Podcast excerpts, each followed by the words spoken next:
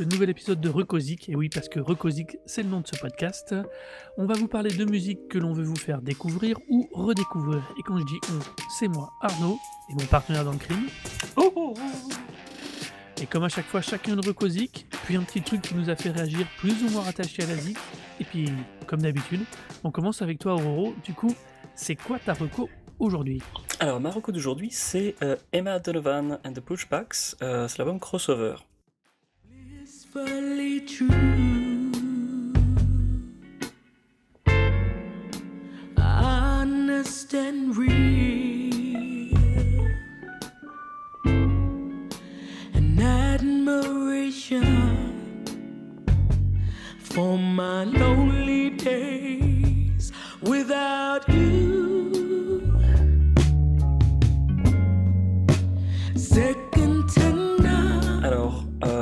Emma Donovan, c'est une artiste que j'ai découvert euh, l'année dernière, totalement par hasard. Euh, je sais pas si tu connais du tout euh, cette chanteuse. Pas du tout, c'était une découverte.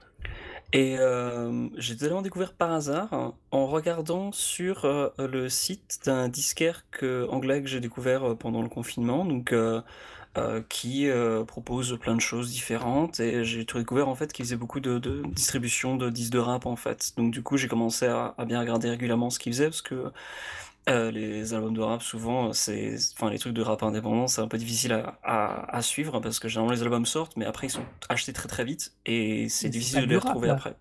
Ah ben pas du tout justement. Donc ils font plein de choses, ils font euh, jazz, soul, euh, techno, musique électronique, donc ils font plein plein plein de trucs. Et euh, dans leur catégorie rap, en fait, ils mélangent un peu euh, jazz, soul, euh, rap, c'est la, catégorie que je regarde. Et donc du coup, je faisais le tour des sorties et j'ai vu en fait cette pochette, qui est une magnifique photo de, donc, de Emma Donovan, de la chanteuse. Mhm. Euh, et immédiatement, ça m'a, attiré l'œil en fait. Il y avait un, un grain très classique en fait dans cette photo. C'est le genre de, de pochette d'album, quand on la voit, on se dit genre, oh, limite, je sais pas ce que c'est, mais j'avais l'impression que c'était un classique en fait. Et j'ai regardé Ouais. la description, je me suis dit, genre, bah, non, c'est un album récent, mais voir ce que ça donne. Et euh, dès la première chanson, chanson j'ai vraiment été happé.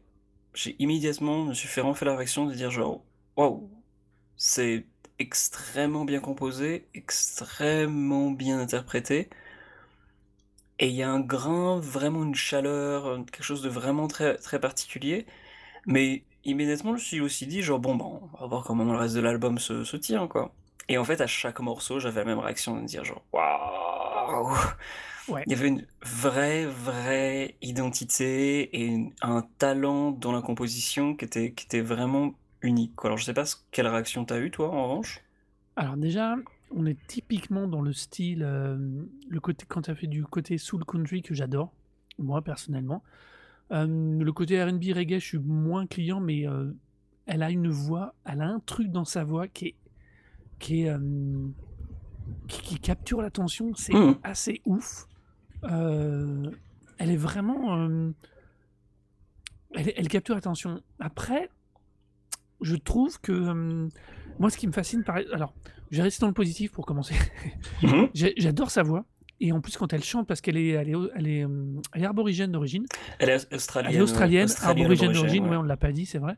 Mm. Euh, et elle a du coup, quand elle chante en arborigène des rythmes sous les country, ça, c'est euh, c'est juste fascinant. Mm. Il y a une espèce de décalage intellectuel. euh, euh, tu as envie de te projeter dans des univers parallèles, euh, ultra de fantasy. Enfin, il y a un truc assez dingue. Il y a même Euh, une chanson traditionnelle en fait qui est réinterprétée sur le morceau, Euh, ce Warrior Creek, sais Warrior Creek c'est sur Song. Crossword ou c'est sur d'av- d'après. C'est sur Crossover, c'est sur le, c'est la, l'avant-dernier morceau Warrior Creek Song, euh, qui est une chanson traditionnelle qu'ils ont réinterprétée.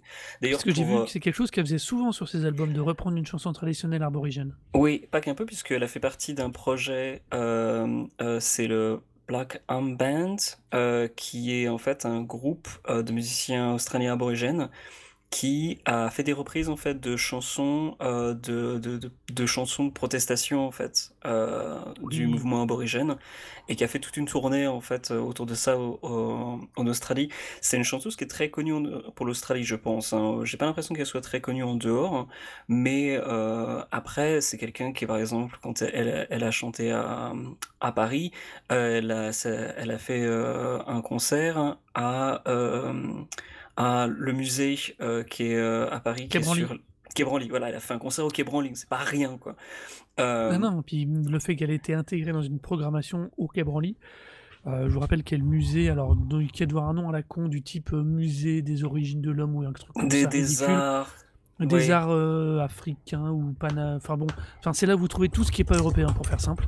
Oui, voilà. Euh, qui est un super musée, qui a des collections magnifiques, et c'est, et c'est tout à fait cohérent qu'elle aille faire un concert là-bas. Et en plus, ils ont un auditorium qui est assez cool. Euh, par contre, globalement, tu vois, sur, sur l'album, et globalement sur ces albums, parce que du coup, j'ai écouté celui d'avant, Mhm. celui d'après, je crois qu'il y en a un après. Euh, Oui, c'est ça. Ah bon, ok. Non, attends, je te dis une connerie. Non, non, il y, en a, un avant, avec the Crossover, avec The. Pushbacks. C'est ça, alors attends, je, reprends du coup mes notes. Ouhou. Wouhou Donc, euh, ouais, non, non, t'as raison. J'ai regardé, j'ai, finalement, j'ai écouté les deux d'avant. Euh, Il y a une vraie, il y a un vrai travail. Les textes sont ouf. Il faut Mm. prendre le temps d'aller chercher les lyrics et de les faire traduire pour vraiment comprendre le- toute l'intelligence et la richesse de ça. Et d'ailleurs, contre, ils je sont trouve qu'en termes de prod, Ouais. des fois, c'est un peu mou. On tombe dans, une- dans, un, dans un style, euh, c'est du, c'est du vrai style soul, c'est du vrai style Mm. R&B, tu vois. Tout à fait. On est. Alors, évidemment, elle est portée par le texte, et pour un non-anglophone pur, je pense qu'il y a l'impression d'avoir une espèce de pop un peu. euh, ou une coterie un peu matinée. On perd le, la- le côté texte. Alors, l'avantage, c'est que. Avec. euh, bon, là, on vous donne les clés pour aller plus loin que ça, mais c'est vrai que je trouve que. euh, ça, ça, des fois, musicalement, c'est un poil en dessous de ce que ça pourrait être qu'à côté de la qualité de sa voix et de sa richesse. Alors curieusement, en fait, moi j'ai eu l'impression que c'est les deux fonctionnaient très bien. Alors d'une, moi, les paroles, je voulais juste mentionner qu'elles sont surtout sur la page Bandcamp en fait de, de l'album, donc euh, elles sont elles sont assez faciles à trouver. Il suffit d'aller sur Bandcamp et en fait, il y a, Ah oui, pour chaque morceau, il y a le, difficile. ouais, il y a le lien euh, pour les morceaux juste pour ceux qui sont intéressés quoi. Et euh, la composition, en fait, je trouve qu'elle répond très bien en fait. Ce que j'ai beaucoup aimé en fait à l'écoute de l'album, parce que je me suis comme je disais, j'ai été vraiment à- dans, l'attente en fait à chaque morceau en me disant genre est-ce que ça va être aussi bien à chaque fois? Et j'ai trouvé pour moi ça fonctionnait à chaque fois. C'est que quand on prête attention aux compositions derrière la, voix il y a toujours des petits éléments en fait qui ressortent régulièrement. Donc effectivement c'est des chansons qui sont plutôt lentes et plutôt douces mais il y a toujours un petit détail, il y aura toujours un petit jeu en fait dans l'interprétation des musiciens derrière qui va faire que ça va, ça va repartir en fait. Et j'ai vraiment, vraiment beaucoup aimé ce disque justement pour ça, parce que autant c'est le, le disque d'une chanteuse, d'une voix et de ses paroles, qui quand elles sont écrites en anglais, euh, donc euh, il y a des paroles en, en, en- en aborigène, donc forcément là pour le coup je comprends moins. Euh, Mhm. mais les paroles en anglais, en revanche, je les comprends plus facilement et c'est des vrais morceaux qui peuvent, qui- des, des vrais morceaux qui peuvent s'adapter à, à des manifestations en fait. C'est vraiment des, ma- Ouais. des morceaux de, de marche pour les droits civiques. C'est vraiment des, des- Ouais. des morceaux qui s'inscrivent dans cette dans cette continuité de, de mouvement des droits civiques parce que ben voilà c'est quelqu'un qui, qui a représenté les droits civiques des, du peuple aborigène euh, en, en Australie mais ces morceaux en fait s'adaptent aussi très bien en fait à, à des contextes euh, je pense afro-américains ou ou euh, juste ben, noirs euh, noirs Ouais. qu'importe qu'importe l'en- l'en- l'endroit où on, on se trouve dans le monde donc c'est pour moi des textes qui sont très forts mais derrière il y a toujours cette continuité cette recherche avec des, des musiciens qui répondent en fait hein, euh, en ajoutant des différentes touches moi j'ai trouvé un petit côté funk en fait par moment certains morceaux même Ouais, non, je suis euh, d'accord. donc il y a vraiment même de rock psyché par moment, comme dirait, euh, je sais pas quel site Absolument. sur lequel j'ai lu l'info. euh. Ouais, non, il y a- j'ai- il y a j'aime. c'est corrige, Hold On qui finit avec, avec du Ouais. fuzz en fait à la fin c'est ça. défonce Mais alors, tu veux, en vérité, je pense que mon ressenti, il est lié au fait que par moment, elle est, c'est vraiment de la soul super old school dans le style. Hmm. Et, euh, j'aime bien la soul moderne. avec un poil plus de, de richesse musicale, de richesse technique, tu vois. Et, euh, et je pense que c'est pour ça que je suis. Je pense c'est c'est pour ça que j'ai ce ressenti. Je dis pas que Mm. c'est. euh, je dis alors je dis bien, hein, c'est un super album, faut l'écouter. C'est vraiment une artiste de ouf.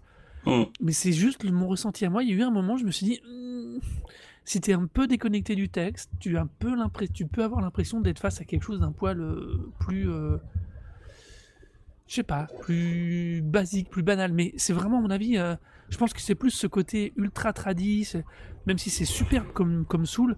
euh, c'est ce côté-là qui peut-être moi, hein, vraiment à Mhm. titre strictement personnel, m'a m'a donné cette sensation. Mais ça reste, enfin, ça reste super agréable à écouter. C'est un des là j'étais en train, euh, je bossais cet après-midi quand je l'ai réécouté cet après-midi avant qu'on en là quand on en parlait euh, sur d'autres réseaux. Mhm. euh, j'étais en train de bosser sur une illustration et j'ai et vraiment j'ai levé la main. J'ai, je me suis figé pour écouter pl- plusieurs fois des morceaux pour vraiment écouter. Tu Mhm. vois, il y a, c'est un album qui a, qui a une capacité de, de capter l'attention que j'aime beaucoup, que j'aime beaucoup, beaucoup, beaucoup. Et eu tu la- la, pochette, effet, elle en est ouf, quoi. J'adore cette photo. Elle Elle me rappelle, sublime. euh, Très elle très me rappelle une vieille photo qui avait été faite pour une campagne Kodak dans les années euh, 90 Je pour vois très bien ce que tu veux dire. avec les mains du masseur de Mohamed Ali en noir et blanc et tout. Il y avait un truc pareil avec Mm. l'espèce de texture et tout qui était ouf, quoi. Mm. Non, c'est Mm. une, une très très très belle pochette et je pense que c'est le genre de moi ce que j'ai bien aimé en fait avec cette découverte personnellement quand j'ai découvert c'est que malgré le fait qu'on soit encore en ligne euh, j'avais l'impression de passer en fait hein, entre les dans un disquaire et je pense que j'aurais eu le même effet de si je, je passais les disques entre mes doigts en fait de m'arrêter de dire genre oh qu'est-ce que c'est que ça? Euh, parce qu'il y avait vraiment quelque chose de, de vraiment vraiment particulièrement saisissant avec euh, cette photo je reviens juste à ce que tu disais par rapport, euh, même si je suis pas d'accord avec euh, le, le manque de richesse, je trouve que je trouve que j'en trouve beaucoup, mais euh, je, suis tout à fait d'accord avec toi sur le fait que c'est très euh, à l'ancienne. Euh, pour moi, c'est un projet qui s'inscrit, alors un peu moins rétro, mais qui s'inscrit un peu de la même manière que Charles Bradley ou ah mince, il y a d'autres artistes dans ce genre en fait qui sont des artistes qui ont eu une carrière en fait dans les années 70 et puis qui ressortaient en fait avec des, des groupes de genoux en fait qui euh, venaient euh, les aider, qui faisaient un- créer leur backing Oui. band en fait. Genre un peu Euh, le coup de Daft Punk avec Stevie Wonder, quoi. Ah ouais, sauf que là c'était vraiment le côté très rétro quoi. Et Oui, c'était oui, non, des vois ce que tu veux dire. artistes Ouais. obscurs hein, années 70 en fait. Oui, non, mais je vois ce que tu veux dire. Oui, alors le, le- une sorte de revival avait 20 ans après, avec en Mm. gardant le même son, mais en jouant sur la modernité, ouais.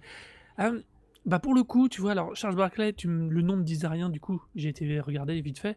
Alors oui, mais typiquement elle, tu vois, je préfère beaucoup plus que ta proposition, la proposition de Donovan, euh, de Donova, pardon, d'Emma Donova, que un Charles Barkley, même sur le retour, même sur le retour, parce qu'il y a, certes, c'est du de la soul old school, mais il y a, comme, comme- comme je disais, il y a un côté texte sur lequel il faut Tout à fait. s'in- s'interpréter et qui est beaucoup plus riche à mon avis que ce que quelle que soit la qualité de Charles Barclay, euh, qui est à mon avis plus intéressante C'est, chez Emma euh, Donovan quoi.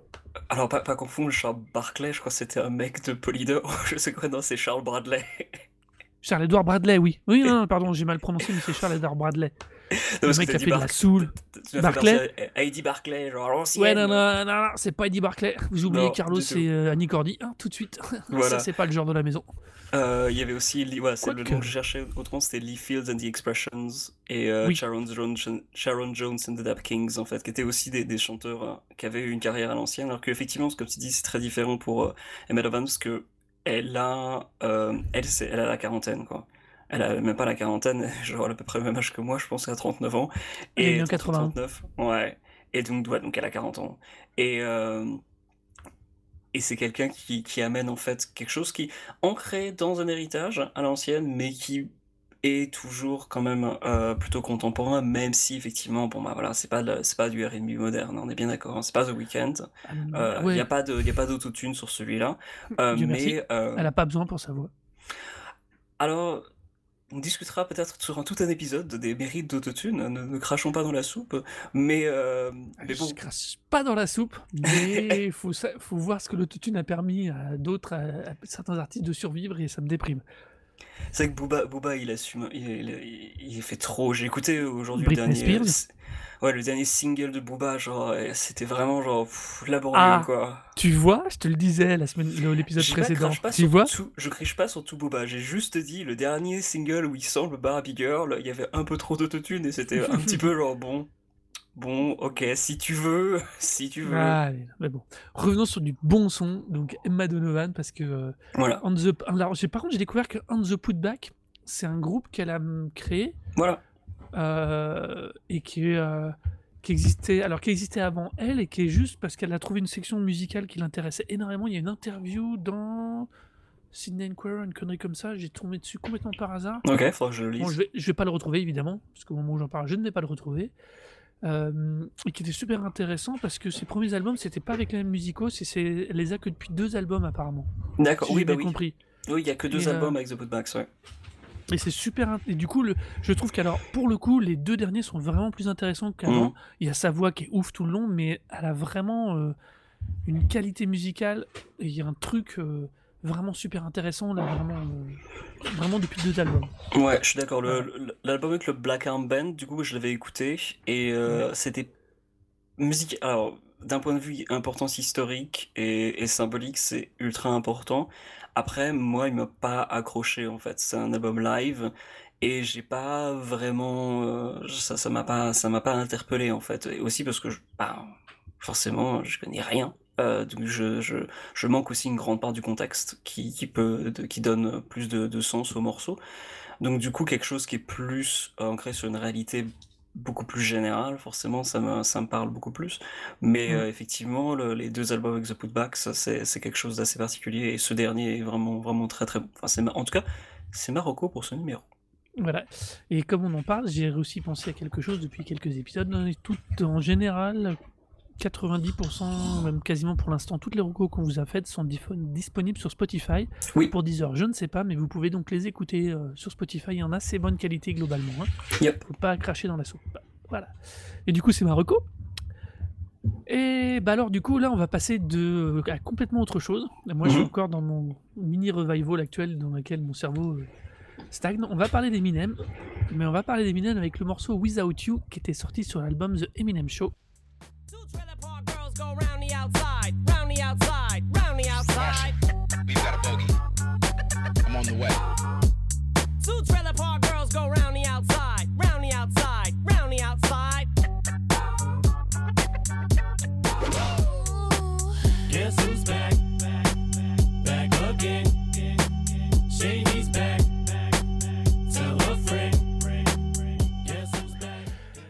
Je voulais parler de cet album parce que euh, le hasard a fait que je l'ai réentendu euh, en préparant les notes, euh, en réfléchissant à ce que j'allais dire. Et c'est tombé en parallèle d'une autre actu pour moi perso qui est la sortie du Zack Snyder Cut, la Justice League par Zack Snyder D'accord. et pas par ouais, Joss Whedon. Et vous allez me dire, mais quel est le lien? Oui, je m'attendais Eh bien- à tout, mais pas à ça. et ben voilà, et ben c'est Batman. Parce que dans le clip qu'à l'époque qui est sorti en 2002, parce que le morceau date de 2002, euh, quand le clip est sorti, il y, avait une caricature des vieux euh, séries, des vieux serials de Batman des années 60 et même de Green Hornet de la même époque. Et d'un seul coup, je me suis rendu compte que spécifiquement ce morceau, au-delà du personnage qui est Eminem, euh, avait amené quelque chose d'assez fort. Il a, euh, ça faisait des années, comme on a, échangé avant en préparant l'émission, que le Wu-Tang faisait des références aux comics, à Luke Cage entre autres, à tout un tas de références, que euh, Tony Stark euh, aussi, que euh, même euh, même IAM avait fait son album autour du retour du Jedi et de, surtout de Star Wars, avec De l'ombre à la lumière, le double album. Et c'est vrai que tous ces gens-là avaient tiré une partie de la pop culture et de la culture geek à l'époque, parce qu'on disait pas ça comme ça, on disait de la culture des nerds ou des mecs qui lisent des comics. Et Eminem, par le personnage qu'il est, cette espèce de rappeur blanc qui réussit là où d'autres, en tant que blanc, euh, s'étaient cantonné à faire du Vanilla Ice, lui il amène ça, et à ce moment-là, sur ce morceau-là, il va ramener toute cette culture pop qui est aussi la sienne, qui est aussi la culture geek, euh, et il va, pour moi, il est, je dis pas que il est le moteur, mais il arrive avant euh, le revival des films, des films au cinéma. Il va vraiment faire basculer euh, toutes ces cultures. Il va aider à cette, que cette culture pop et comics bascule dans le, on va dire, j'allais dire dans la culture commune, mais ouais, c'est vraiment ça, va devenir un, va rentrer dans le pot commun de la référence, des références, que ce soit Tony Stark, Hulk, Superman. Superman et Batman l'étaient déjà parce qu'ils n'avaient pas le même statut que Marvel, mais c'est lui qui va, il va ouvrir la porte vraiment à une autre échelle que ce que faisait par exemple le Wu-Tang ou, euh, à différents, sur différents marchés. Et c'est pour ça que je voulais parler de ce morceau, déjà parce que je trouve qu'en plus il est fondamentalement ultra fun. Euh, il est ultra bien composé, bien mieux que tout le reste de l'album. Oui, c'est le, à mon avis, c'est le euh, seul bon morceau de l'album en fait. Là, tu es salement médisant. non, non, je trouve Mais- horrible cet album. Il est horrible. je l'avais jamais écouté Allez. avant. Du coup, euh, Il est- j'ai pris. Il est saut 2000, quoi. Il est saut 2000, il est produit, mais... euh, Ah, Alors, c'est voilà, c'est mais- très facile d'écoute. Hein. Je veux pas euh, cracher sur ça. Ah oui, on est à l'opposé de, ce qu'on- de, de- de ta reco, là. c'est- À c'est l'opposé de ta reco. C'est très très facile d'écho, d'écoute, euh, c'est c'est vraiment tr- plein plein d'accroches pop, mais alors je pense qu'il y a aussi une grosse différence peut-être en- entre toi et moi, c'est que bah comme tu disais, moi je les paroles, me- je les comprends peut-être plus plus immédiatement. Euh, franchement, c'est horriblement stupide. Je trouve que justement Without You c'est le seul morceau qui passe encore parce que c'est un peu le Eminem à l'ancienne. Ouais. Et c'est Oui, un peu genre bon. Il y a vite fait des jeux de mots, des blagues, bon, ça passe, tu vois. C'est, on peut encore lui donner le, le crédit de, de, de faire des, de faire un peu dans le gag. Mais le reste de l'album, l'espèce de, de tentative d'introspection qui vraiment mais très très faiblarde, tout, enfin la misogynie l'homophobie qui est ultra présente, parce que du coup, comme il a plus du tout les blagues ni rien pour se, entre guillemets, déguiser, Là, les Ouais. quelques sursauts homophobes ou les- toutes les références au fait qu'il veut, qu'il veut buter son ex-femme, je suis un peu genre. Waouh! Ah. L'album du malaise, quoi. C'était Mais alors, rude. je suis je trouve ça ultra euh, c'est exactement c'est le, le, le truc absolu de cet album c'est que tout le monde connaît Without You. Without You Mhm. pardon. Tout le monde la connaît tout le monde l'a dans l'oreille. Cette chanson là tu la balances tout le monde la connaît. Personne comprend exactement les paroles qui sont les plus soft Tout à fait. de l'album, euh, qui sont aussi techniquement assez intéressantes parce que il, pour une fois, comme tu dis, c'est du vieux Eminem. Quand il avait des choses à dire, quand il avait envie de balancer des trucs, quand il allume Moby dans, cette, dans ce truc-là, c'est pas un hasard. Parce qu'à l'époque ils étaient plus ou moins sous le même, ils, étaient sous le même, non ils étaient pas sous le même label mais sous la même major. Ouais, sûrement, et ouais. Et euh, du coup, il lui cartonne la gueule parce que Moby avait gentiment dit que euh, avait, lui, en tant que blanc, il n'avait pas besoin de faire de la, du rap pour exister. Et c'était, c'était pas un hasard, quoi. C'était pas un hasard. Il y avait encore ce truc qui correspondait à ses anciens albums quand Eminem sortait de sa banlieue de merde et qui voulait exister en tant que rappeur blanc, Mm. ce qui est honnêtement en 2000, même malgré tout ce qu'on peut dire, était, des, était une putain de gageure avec ce niveau de texte qu'il avait avant cet album. Alors, je, je précise suis bien. pas du tout d'accord avec ça, parce que Compagnie Alors, je, Flow, je parle grand public. Ah oui, je, parle bien, grand, je parle grand je veux dire, public. dans le milieu parce que- underground d'où il venait, c'est ça qui était, Voilà. je trouve, qui était un peu marrant en fait, entre guillemets, dans 8 Mile, parce qu'au-delà du contexte personnel du bonhomme et de ses problèmes, euh, le fait qu'il représente dans 8 Mile les, les, les battles de, de rap comme étant genre dans un club genre euh, tout le monde le déteste, et en fait. Tu regardes le contexte de l'époque, enfin, il y a même des vidéos d'époque, ça n'a rien à voir en fait, c'est pas aussi, c'est pas aussi crasseux ni rien. Bon, bien sûr, c'est un film, hein, on n'est pas, fallait bien Ah non, mais dramatiser le Miles truc, a mais contribué à sa légende. ah, tout à fait. C'est clair. Mais Mais ça a créé une légende, pas une ah oui, réalité. totalement. Mais justement, le, le vrai reflet, c'est-à-dire que et il le dit lui-même d'ailleurs dans le, dans le morceau, le premier morceau de, de cet album-là. Il disait genre quand je viens dans Ouais. le background, le fait que je sois blanc, ce soit pas, c'était pas un, un- un problème. Et je dois dire, Oui. c'est vrai. À l'époque, C'est en ça que je voulais, Ouais. c'est pour ça que je voulais revenir vite fait sur le contexte de l'album. On dit, je clairement, hein, euh, comme tu évoquais tous les soucis qu'il y a dans les paroles, l'homophobie, le sexisme absolu euh, du personnage qui a été, euh, on va dire, assumé avec des grands, grands, grands mots. Par contre, il y a un truc, c'est que à l'inverse de certains, euh, quand il a fallu le dire, il l'a reconnu. Quand il a dit qu'il avait fait de la merde, il l'a reconnu. c'est juste. Et que dans, et dans cet album-là, oui, il essaye un espèce de truc de pseudo-introspection. Il est dans une. C'est la rupture pour lui, pour le personnage Eminem, c'est la rupture avec ce qui était Mhm. avant, le mec qui sortait des battles et qui redit, alors qu'au moment où il rentre aux Grammy Awards, aux MTV Awards à mort, il redit Attendez les gars, c'était pas tant la mort. Par contre, oui, j'ai des choses à dire en tant que moi, Eminem. On peut ne pas être d'accord avec, Ah oui. Ce qu'elles font de. C'est clair, clair, clair, clair, clair, clair. Genre le, le Superman avec Dina Ray, je comprendrais jamais ce qu'elle a été foutre avec, elle, avec, avec lui sur le morceau, tellement c'est n'importe quoi Ah ce oui, morceau. le morceau où il essaye de se racheter un peu à côté, genre non, Voilà. mais regardez, j'ai j'ai une nana qui rappe à côté, je suis pas totalement homophobe. Bon, j'ai envie de battre ma femme quand même, genre ah ok, cool. Mais c'est tellement une catastrophe, quoi. Mais voilà, par contre, on ne peut pas. Alors, je parle pas de dissocier l'artiste de l'œuvre, hein. bien au contraire, on, on est justement pour dire que l'œuvre a une valeur en tant que telle, parce qu'elle représente, un, faut être honnête, quand même une putain d'époque. Tout à fait. Le début 2000, c'était un peu ça, et que deux, Without, Without Me est vraiment un point charnière euh, au niveau audio, au niveau de la perception d'une partie de la culture pop, au niveau de la perception du rap, donc pour plein plein de gens, parce que cette fois, c'est pas Dr. Dre, c'est pas Snoop Dogg, non, c'est un petit blanc tout maigrichon qui chante, Ouais, et d'ailleurs c'est c'est qui chante, qui flow. J'ai vu. euh, ah, moi, je trouve qu'il. Alors, justement, je trouve que déjà, il y a... moi, un des problèmes que j'ai avec Salon, c'est qu'il n'y a pas beaucoup de groove. Bon, ça, c'est ma, personnelle... c'est ma passion personnelle. Mais un des trucs, en fait, que j'ai retrouvé en, en lisant un peu des, des critiques de l'époque, c'est qu'ils considéraient l'album comme étant un album de rap rock.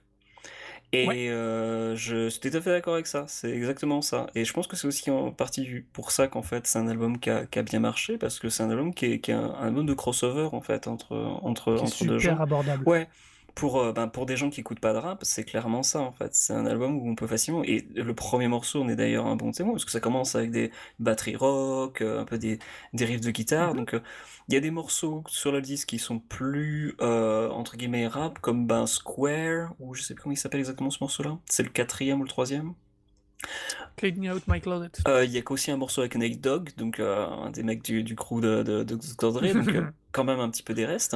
Mais globalement, ouais, c'est un album qui est, euh, qui est très orienté culture un peu euh, euh, rock, euh, rap rock, et puis bah, des textes qui sont beaucoup plus faciles à comprendre au final. Euh, et qui, Ouais. du coup, je trouve, en fait, sont- je- je- désolé pour les gens que ça, ça, ça blessera qui aiment cet album, mais je trouve qu'ils sont très très faibles en fait. Euh, Ouais.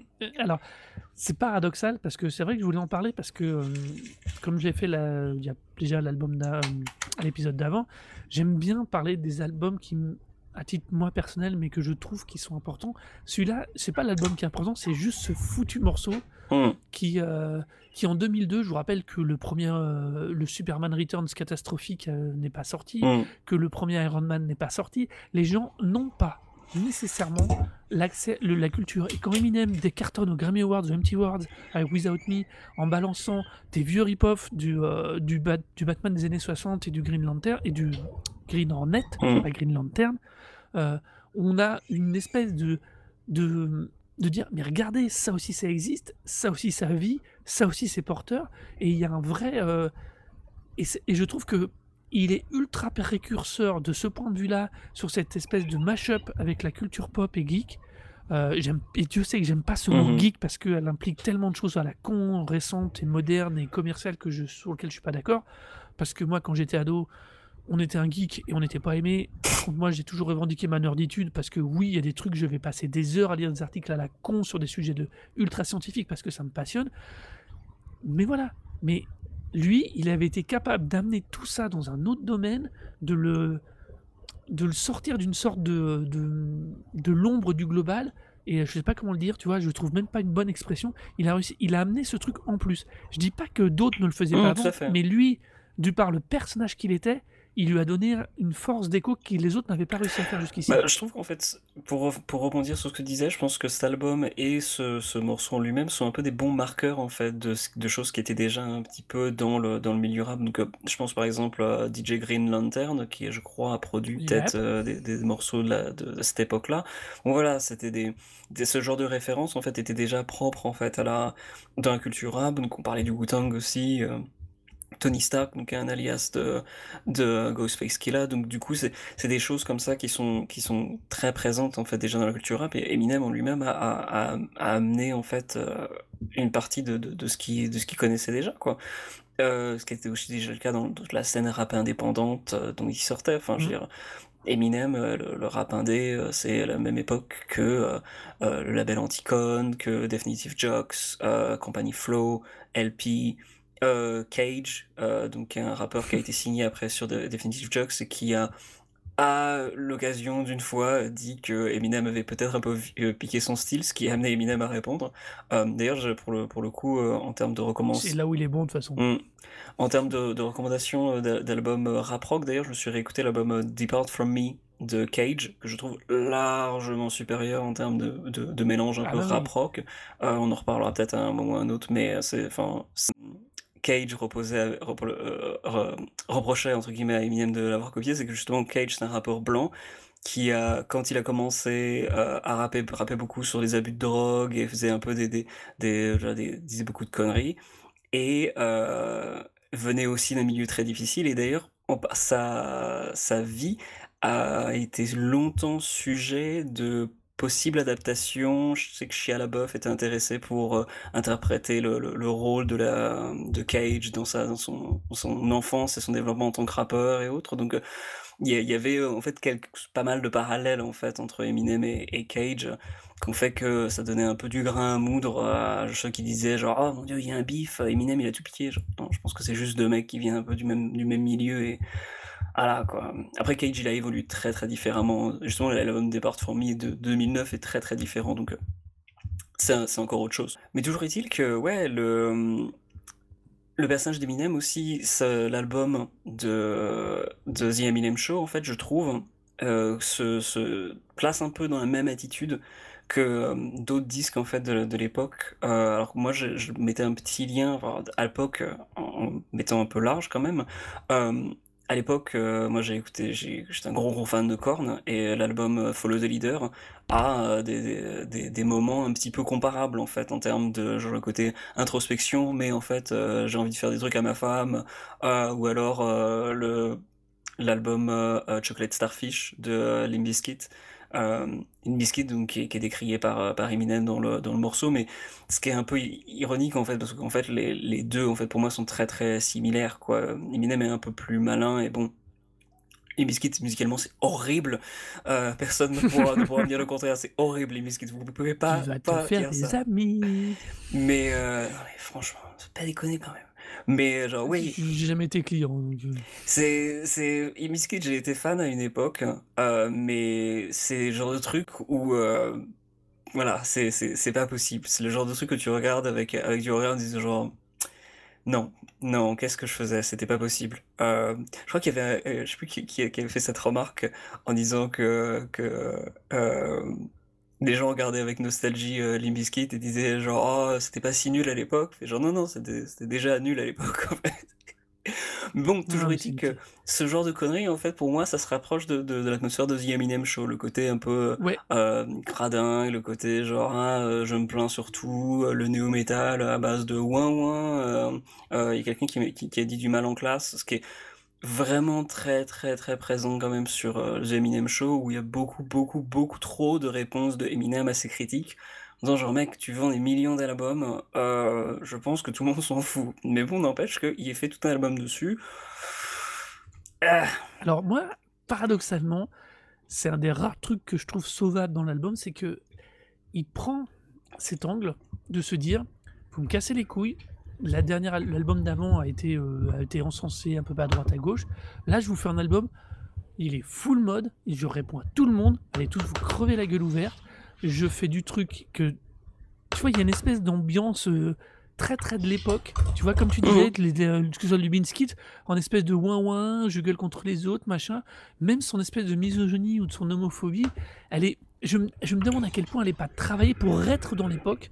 Parce que quand tu l'entends plus récemment, alors il a vieilli, c'est évident, il y a des choses, tu, même lui, il a dit, il a regretté certains Mm. propos, mais je sais pas, tu vois. Alors après, qu'on est, qu'on est tous d'accord, quand on est jeune, on fait des conneries, on est con. C'est une constante, quel que soit votre âge. Vous le sachez-le, quand vous serez jeune, vous serez con. Même, C'est une même constante. Damien 16, je suis sûr qu'il re- qu'il- qu'il regrette. Même Damien 16. Voilà, alors là, si tu sors Damien 16 en référence, ça va être compliqué. mais, Mes excuses.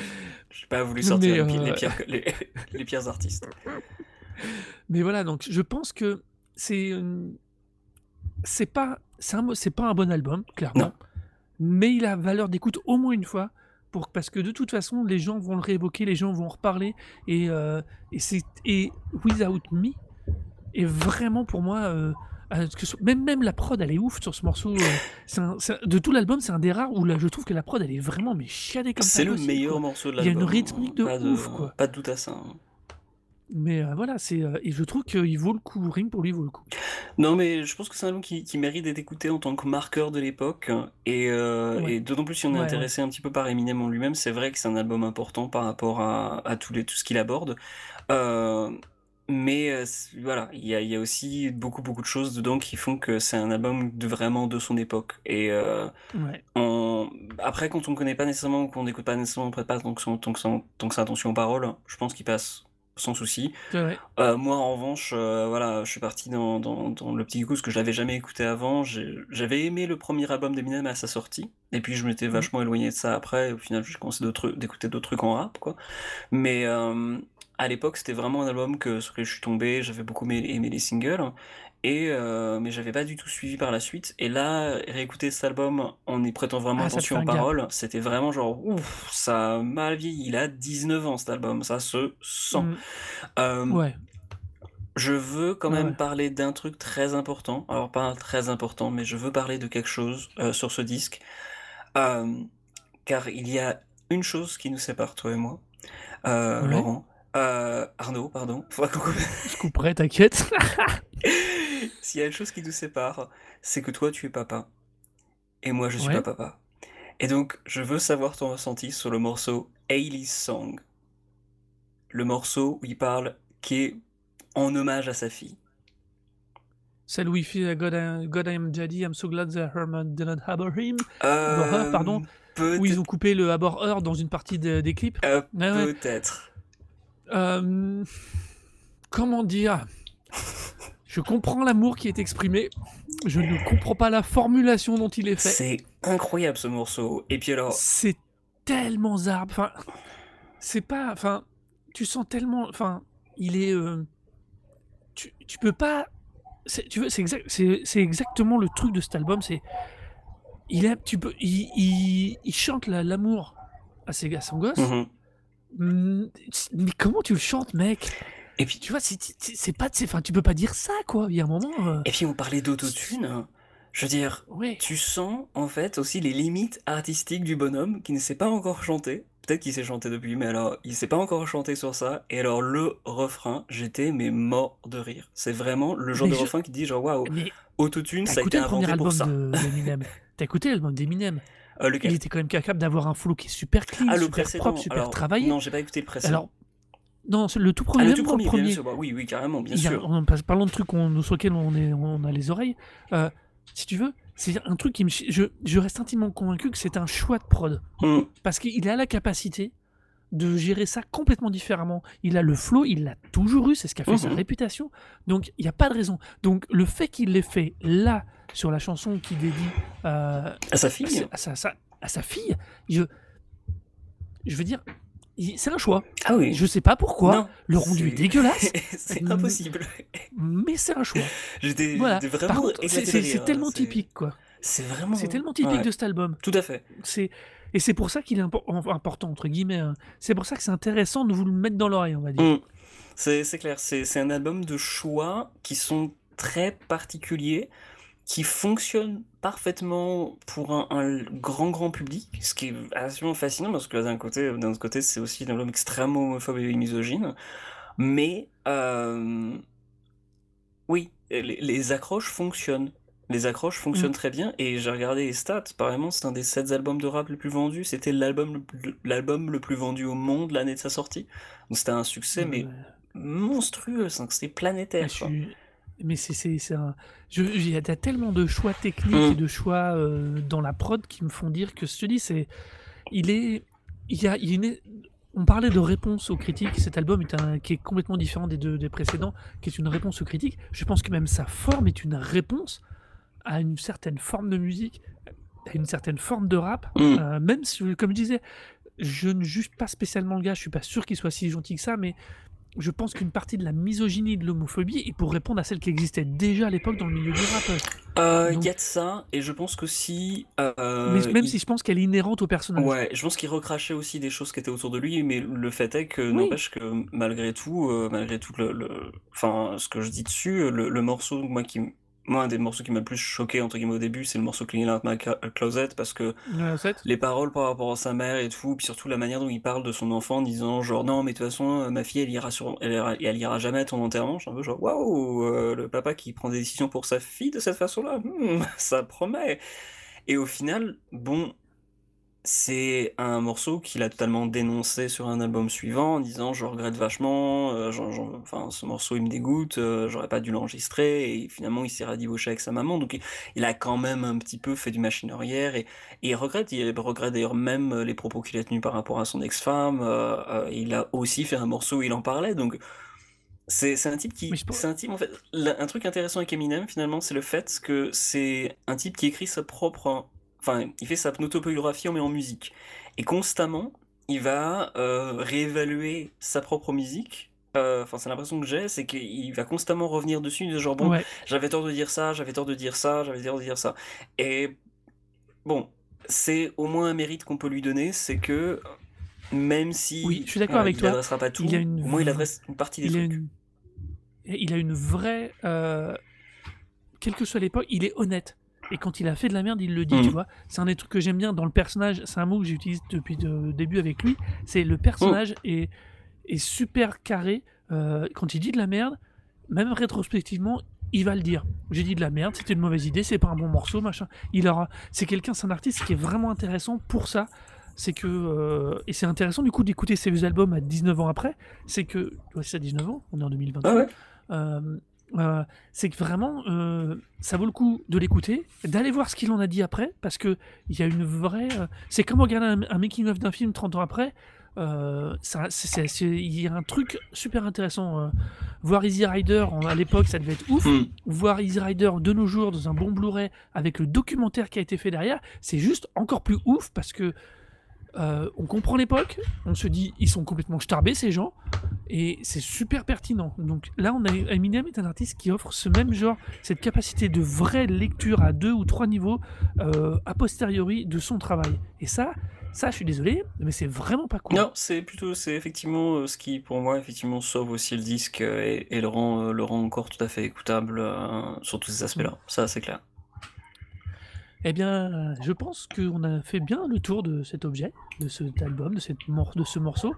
Et euh, puisqu'on parle de vieillerie, euh, toi, tu vas parler de Maria Carré, c'est ça dans ton truc en Alors, plus? c'est pas du tout une vieillerie, c'est encore une femme, une très belle femme, et, euh, elle parle justement, euh, même si bon, c'est pas tant important que ça pour elle, puisque l'important c'est surtout sa voix.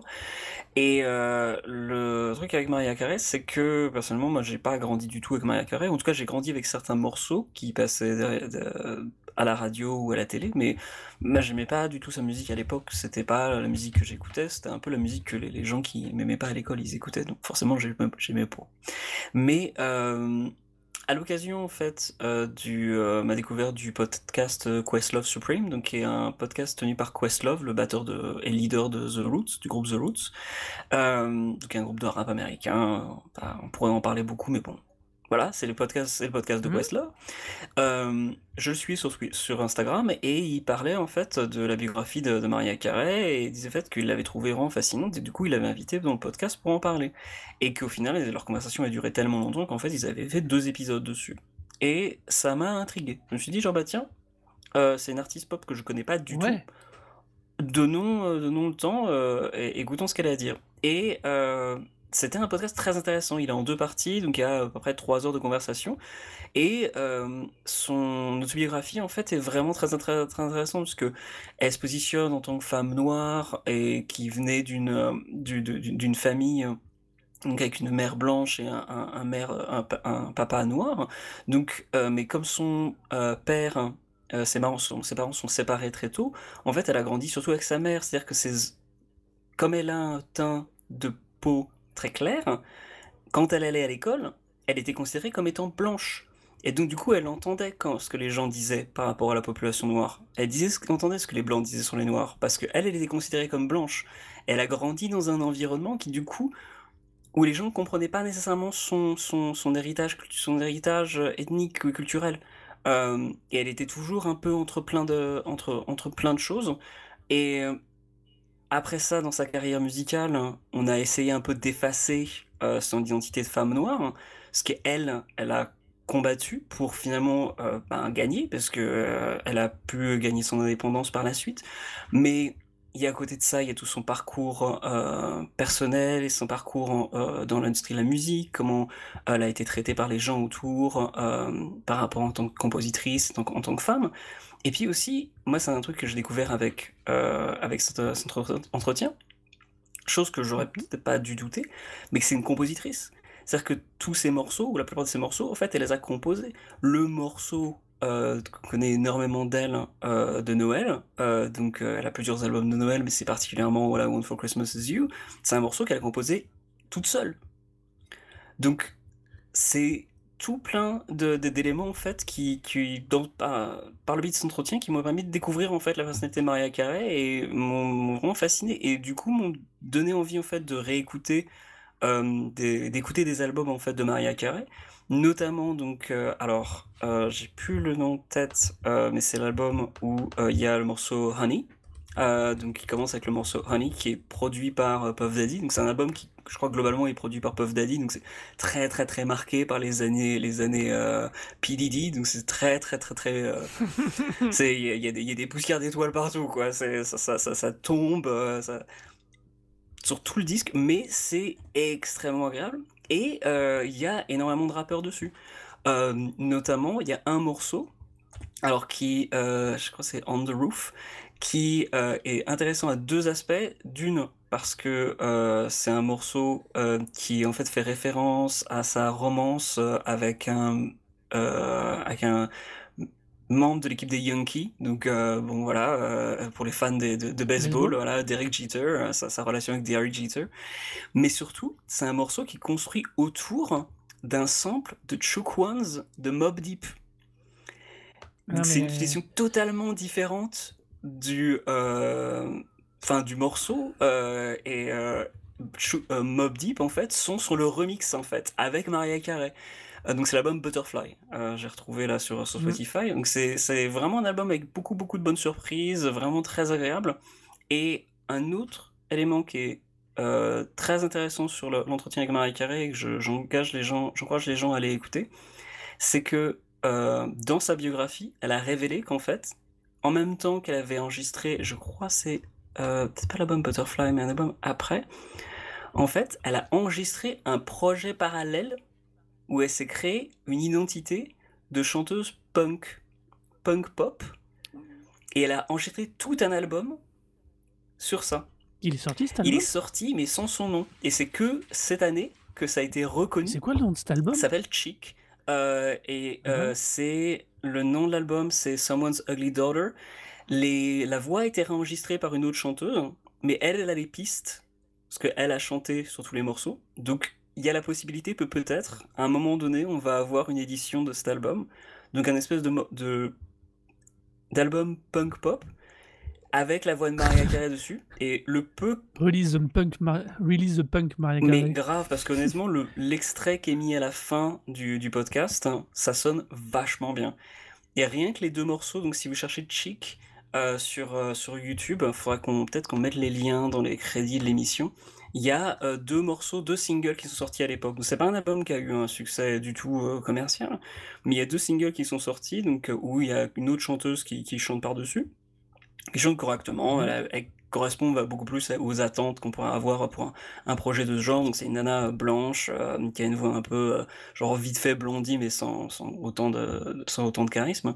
Mais euh, ça fonctionne, ça fonctionne plutôt cool. Et en plus, vraiment quand on prête un peu l'oreille, on se rend compte en fait que ouais non c'est peut-être il y a un autre il y a une autre influence derrière Ah, en fait parce que bah c'était composé par Maria que- Carey. Ouais, non, mais je pense que c'est alors. Je, clairement, tout comme toi, j'ai jamais été client de, de sa musique. Euh, Enfin, pas du tout. Mhm. Je dis jamais. Non, non, non. Je, tu vois, du coup, je me. Quand même, avant de, de faire une telle affirmation, je réfléchis deux secondes. Euh, non, non, vraiment, c'est, je l'ai entendu, hein, comme tout le monde, parce que c'était des, il y a un moment, c'est difficile de passer à côté. Par contre, oui, ça, c'est un truc que j'avais, que j'avais toujours noté, c'est que sa voix était Mm. ouf. Elle est capable de choses vocalement qui est ouf. Euh, que tu, avec sa voix et son histoire personnelle, qu'elle soit, qu'elle soit compositrice, qu'elle soit de, de- derrière beaucoup de ses prods, je suis pas surpris. Je pense aussi qu'elle a un très bon argent. Oui. Ce qui fait que entre ses qualités à elle et les qualités de son agent, on obtient ce personnage, parce qu'à nouveau, on est sur quelqu'un qui a quand même un gros personnage euh, de, de com, de frontal, de, un style très très très très très travaillé. Je pense pas qu'au quotidien, en vrai, elle soit à ce point euh, particulière. Je suis pas forcément cet avis par rapport à ce que Elle a, une, elle a une réputation de merde, je. Je, non, je Elle a une je réputation de pense- merde en Je salle, pense qu'elle a, une- en elle a une live. réputation de diva en fait. Et oui, c'est, une c'est réputation- pas, c'est- c'est de la merde. c'est pas nécessairement quelque chose qui ne correspond pas du tout à, à son registre vocal en fait. Euh, je pense que ça Oui, je correspond que tu tout à dire. fait à, à, à qui elle est. euh, et d'ailleurs, elle, a rencontré beaucoup de chanteuses de son, de, son, qui sont de, son registre en fait. Et euh, c'est, un peu le genre, même genre de personnalité, c'est-à-dire que c'est des gens qui sont bien conscients que leur talent vient de leur propre corps et de leur, leur voix et que pour qu'elles donnent le meilleur d'eux-mêmes, il faut que euh, elles soient en contrôle de, de ce qu'il y a autour en fait. Et Oui. euh, c'est d'ailleurs une anecdote. Mais alors pour moi, Ouais. tu vois, ça c'est pas être diva, être en contrôle de ton expression artistique. Pour moi, c'est vraiment pas être une diva. Enfin, je comprends la logique d'appellation de diva, tu vois. Mais là, quand on a la qualité vocale de- d'une nana comme ça, et que tu la connais techniquement, et que tu maîtrises un tout petit peu euh, la partie musicale composition, alors oui, c'est une diva parce qu'elle veut des trucs de qualité, parce qu'elle a pas envie de chanter au rabais avec sa Mm. voix. Mais je comprends, tu vois. Alors oui, c'est une diva, mais je pense que c'est pas une diva comme pouvait l'être Whitney Houston à la fin de sa vie. Ah, Euh, je pense que c'est plus. Elle, elle peut être casse-couille, mais je pense qu'elle a plus de raisons de l'être. Tu vois ah, je donnerais pas plus. Je dirais que c'est deux, personnes différentes. Ah. Mais, euh, mais je, je- Ah, T'es trop gentil. Franchement, moi, le, le- je n'avais pas de jugement sur Mariah Carey, mais du tout, en écoutant le- le- son entretien, ça m'a vraiment beaucoup. euh, En tout cas, tu m'as ouais, ça m'a, enfin, découvrir la personne en fait m'a donné beaucoup envie de, de, de, de connaître plus sa musique et, et euh, m'a aussi donné une image tellement un peu différente du peu que je, que j'avais en tête euh, par rapport par rapport à elle. Euh, et du coup, bah, du coup, en fait, euh, j'ai pu réécouter des morceaux que je connaissais de l'époque, que j'aimais pas spécialement, mais que parce que je, je rejetais un petit peu ça à l'époque comme étant genre la musique des gens qui m'aiment pas. alors j'aime pas. Ben, euh, Honey, c'est un morceau qui défonce. Et euh, le morceau euh, avec Jay-Z, ce Heartbreaker, je- j'ai pas arrêté de le mettre. C'est tellement, tellement catchy et tellement efficace. Et d'ailleurs, Eh, mais comment ça devait s'ambiancer chez ah, toi? mais tellement quoi. Et d'ailleurs, un truc aussi intéressant qu'il dit dans le, dans le podcast, sans vouloir citer absolument tout le podcast, c'est qu'elle a rencontré une fois euh, James Brown. Donc, euh, forcément, si t'as rencontré au moins une fois. James Brown, euh, genre, tu peux t'en vanter, c'est quand même cool. Mais surtout, Ouais, euh, cool, James hein. Brown l'aurait, lui aurait dit genre, ah ouais, toi, j'ai écouté ce que tu fais, c'est génial ce que tu fais. Tu utilises ta voix comme un instrument. Et je trouve que c'est elle le citait en disant genre oui, et c'est, il avait tout à fait raison, c'est exactement ce que je fais. C'est-à-dire que tu regardes surtout sur un morceau comme Heartbreaker, il y a beaucoup, beaucoup de, de, d'overdub, donc de lignes de chant, qui pourraient être en fait en production, on pourrait mettre à la place de la guitare.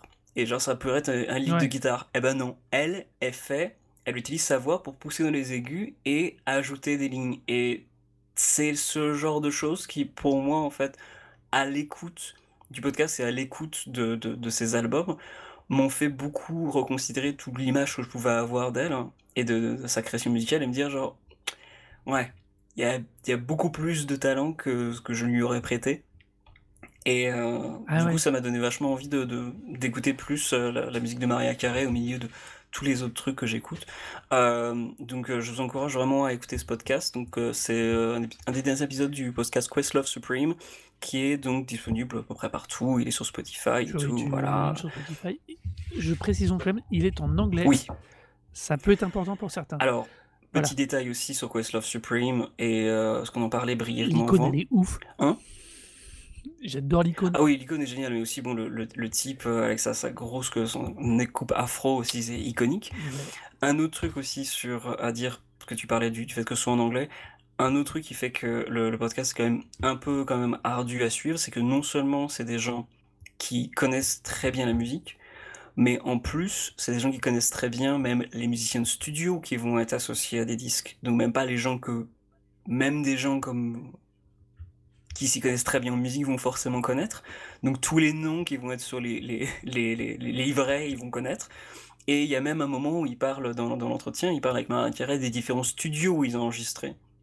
L'impact, genre, Ouais, c'est donc c'est poussé. C'est vraiment, c'est ultra ouais, immersif, quoi. c'est, T'es vraiment dans leur monde. voilà, et c'est vraiment un podcast très intéressant sur beaucoup d'aspects de la musique, non seulement sa carrière, mais aussi euh, avec qui elle a bossé, comment elle bossait, où est-ce qu'elle a enregistré, comment elle travaille son enregistrement. euh, c'est c'est vraiment un très très très bon podcast et un, un entretien très intéressant.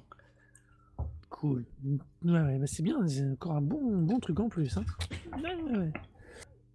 Et donc, pour la sortie de son dernier film Wonder Woman, on a à nouveau eu droit au ouais, il est pas tout seul, il a plagié, il a machin, et ça m'agace. Parce que, euh, imaginez bien, ça m'agace parce que c'est complètement occulter une partie de la gestion de la production qui se fait à Hollywood de tous les blockbusters depuis 20 ans. Euh, faut pas croire que les mecs ils pondent des partitions originales pour 7 blockbusters dans l'année, même 4 de toute façon. C'est énorme, ça demande un boulot de ouf. Donc j'ai j'ai beaucoup de mal que ce soit des gens comme Hans Zimmer, j'ai pas d'autres bien évidemment, je Danny n'ai pas Elfman. d'autres, euh, Danny Elfman, tous ces gens-là ne travaillent pas seuls. Ils ont une équipe avec eux, une équipe technique, mais ils ont aussi des fois une équipe d'autres compositeurs qui leur permet de produire à la demande beaucoup plus de travail. C'est cohérent, c'est logique, on est dans une industrie, alors arrêtez de chouiner à propos du plagiat ou à propos du ouais, il a pas tout fait tout seul. Même John Williams, même le grand John Williams, ne travaille pas tout seul. Donc il y a un moment, euh, faut être réaliste, ce sont des gens qui ont truc. Ça n'empêche pas la qualité des La productions. chapelle Parce Sistine, elle des elle gens- pas peinte toute seule. Voilà, croyez pas une seule seconde que ce putain de Michel-Ange il s'est coltiné tout le plafond tout seul avec ses petits doigts musclés, hein, parce que sinon il y serait encore. Euh, donc c'est juste ça, c'est juste, c'est une industrie, elle a une certaine forme de logique. Ce qui compte, c'est qu'il y a un respect du public et de la production, et c'est en ça que je trouve que quelqu'un comme Hans Zimmer est extrêmement intéressant, parce que euh, depuis ses premiers films, il a réussi à donner une tonalité, à s'orienter à lui, aller dans un style, et il a jamais renié. On parlait de Trent Reznor le- l'épisode Mhm. d'avant, c'est pareil. On est sur des gens qui, quand ils font des films, alors Trent Reznor étant plus occasionnel, lui, il va vraiment, il produit vraiment au cas par cas. Eh, Reznor, il en fait beaucoup en ce moment. Il était sur euh, la BO de Soul et je crois qu'il y a un autre truc qui sort là. Il était sur Ah, Mank Soul. aussi. Donc euh, il commence à, à charbonner avec. euh, bah, c'est bah, tout seul, Donc- hein, il est avec Atticus Alors Ross. lui, il est mais- tout seul et, et Atticus Ross, mais ouais.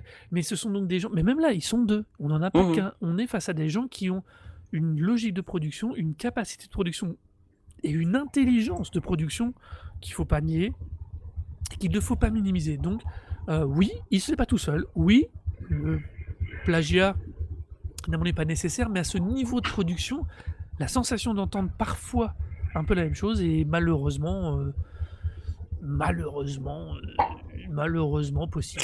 C'est, je tout. pense que c'est un problème qui est d'ailleurs très, à- qui a trait beaucoup à, à- à- au cinéma de manière générale, parce que je pense qu'on traite, on prête beaucoup de, de, de- pas seulement de qualité, mais euh, de d'impact un réalisateur, hein, alors que bah, il y a aussi un chef-op, va y avoir aussi un éditeur de la photographie, va y avoir quelqu'un qui va s'occuper du casting, euh, et c'est des gens qui sont des fois peut-être éloignés ou en tout cas séparés du, du, du, réalisateur, qui n'ont peut-être pas forcément tout le temps son mot à dire tout le temps euh, pour tout, et qui leur fait peut-être aussi confiance tout simplement pour sélectionner des gens qui vont correspondre et euh, ou des choses qui vont correspondre.